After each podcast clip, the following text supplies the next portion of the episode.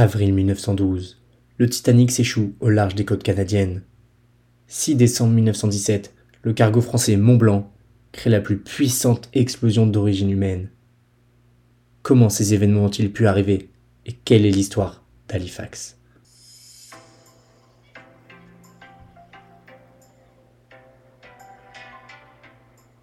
Salut à tous et bienvenue dans l'épopée, votre nouvelle émission qui vous raconte l'histoire remplie de savoir. Dans cet épisode, je vais vous présenter l'histoire d'Halifax dans laquelle je me situe au Canada. Au programme, on va étudier l'histoire de la ville depuis sa création. Je vais notamment vous expliquer en détail les principaux événements qui ont marqué la ville et sa région. Avant de commencer, je pense qu'il est vraiment important pour vous de comprendre où se situe Halifax. Pour cela, le mieux, ce serait de regarder sur une carte. Mais bon, je vais quand même essayer de vous faire comprendre où ça se situe exactement. Alors, la municipalité régionale d'Halifax est la capitale de la Nouvelle-Écosse. Elle se situe au nord de New York. Donc en fait, il vous suffit de prendre New York et de remonter la côte américaine et vous tomberez directement sur Halifax. La région est entourée par l'océan Atlantique et aucun endroit ne se trouve à plus de 50 km de la mer. Ici, on a vraiment l'impression d'être sur une île. Et pour finir, la ville est située à une latitude comparable à la ville de Bordeaux en France. Au début du XVIIe siècle, la Nouvelle-Écosse est colonisée pour la première fois par la France. Par la suite, les Écossais y fondent une colonie sous le nom de Nova Scotia. C'est donc en 1620 que le roi Charles Ier d'Écosse crée une région pour rendre hommage à son pays d'origine. Au printemps 1754, les premières tensions apparaissent entre les Britanniques et les Français pour obtenir les territoires canadiens. C'est dans le même temps que la ville d'Halifax est fondée le 9 juillet 1749 par Edward Cornwallis, un jeune militaire britannique. Au départ, la ville est considérée comme un poste militaire contrôlé par les Anglais pour éviter toute invasion française. Mais quelques années plus tard, le conflit entre la France et l'Angleterre prend définitivement fin et c'est la perte définitive du Canada français. Aujourd'hui, à Halifax, plus de 300 000 personnes parlent l'anglais, ce qui représente environ 90% des habitants.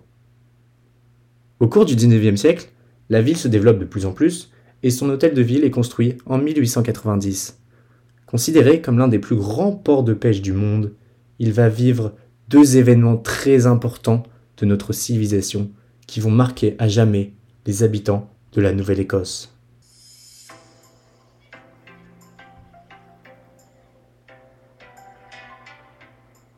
C'est en 1912 que l'histoire d'Halifax prend un véritable tournant. Suite à un événement tragique, la ville va être au cœur de l'actualité mondiale pendant plusieurs mois. Le 10 avril, le Titanic embarque à son bord plus de 2000 personnes pour rejoindre les États-Unis d'Amérique. Mais le 14 avril, quatre jours après son départ, le paquebot percute un énorme iceberg et sombre au fond de l'océan Atlantique, au large des Terre-Neuves. Plusieurs heures plus tard, le premier paquebot arrivé sur les lieux est le Carpathia, qui réussit à sauver plus de 700 survivants. Mais alors pourquoi l'histoire d'Halifax a-t-elle un lien direct avec ce tragique événement? Pour répondre à cette question, il est important de tout remettre dans son contexte. Halifax se situe à plus de 850 km du drame, et par conséquent, c'est la ville la plus proche de ce naufrage. Et dès le lendemain matin, les premiers bateaux de secours canadiens prennent la mer pour retrouver les dépouilles des passagers disparus. C'est le cas du paquebot Michael Bennett, qui prit le large avec à son bord un pasteur, un responsable des pompes funèbres, des tonnes de glace, mais aussi plusieurs cercueils. Après 5 jours sur place, l'équipage réussit à récupérer plus de 300 corps. Mais par manque de fournitures nécessaires, la moitié d'entre eux recevront leurs obsèques en mer. Par la suite, le bateau reprit la direction d'Halifax avec plus de 190 dépouilles, qui seront enterrées dans les trois cimetières de la ville. Le respect de la classe sociale étant tellement important à l'époque, les corps des passagers des premières classes étaient déchargés dans des cercueils, ceux des deuxième et troisième classes dans des sacs de toile, et ceux des membres de l'équipage sur des simples brancards. Un siècle plus tard, les souvenirs du Titanic sont toujours présents dans certains endroits de la ville. Dans les restaurants, les bars, mais aussi les musées, on peut vraiment le retrouver partout. Par exemple, dans le restaurant 5 pêcheurs, on peut déguster un menu Titanic inspiré de celui offert le jour du naufrage. Avec à la carte des huîtres, à la russe et à la vodka. On peut aussi visiter le musée maritime de l'Atlantique, où de nombreux objets et documents appartenant au paquebot sont exposés. Le cimetière, où reposent la plupart des dépouilles, est une véritable attraction touristique. En effet, une partie du cimetière est réservée aux victimes du naufrage. On peut donc y retrouver de nombreuses stèles avec la simple mention mort le 15 avril 1912. Mais l'une d'entre elles attire la plupart des attentions. C'est celle d'un certain J. Damson, le nom de personnage incarné par Leonardo DiCaprio dans le célèbre film de James Cameron. En réalité, il s'agit d'un certain Joseph Damson, qui travaillait sur le bateau. Mais pour certains, la fiction prend le dessus et les fans du film viennent se recueillir sur la tombe. Ils y déposent des tickets de cinéma, mais aussi de nombreuses photos de Leonardo DiCaprio.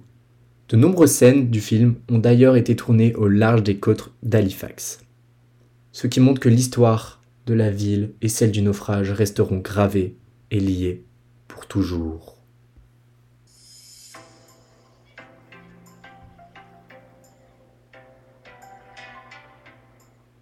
Lors de la Première Guerre mondiale, Halifax est là le principal port canadien pour l'acheminement des troupes et des matériaux vers l'Europe qui est en guerre. De nombreux bateaux se réunissent dans le bassin du port avant de se diriger vers les pays européens. Mais comme vous pouvez vous en douter, ces paquebots sont remplis de tonnes d'explosifs et le 6 décembre 1917, c'est le drame.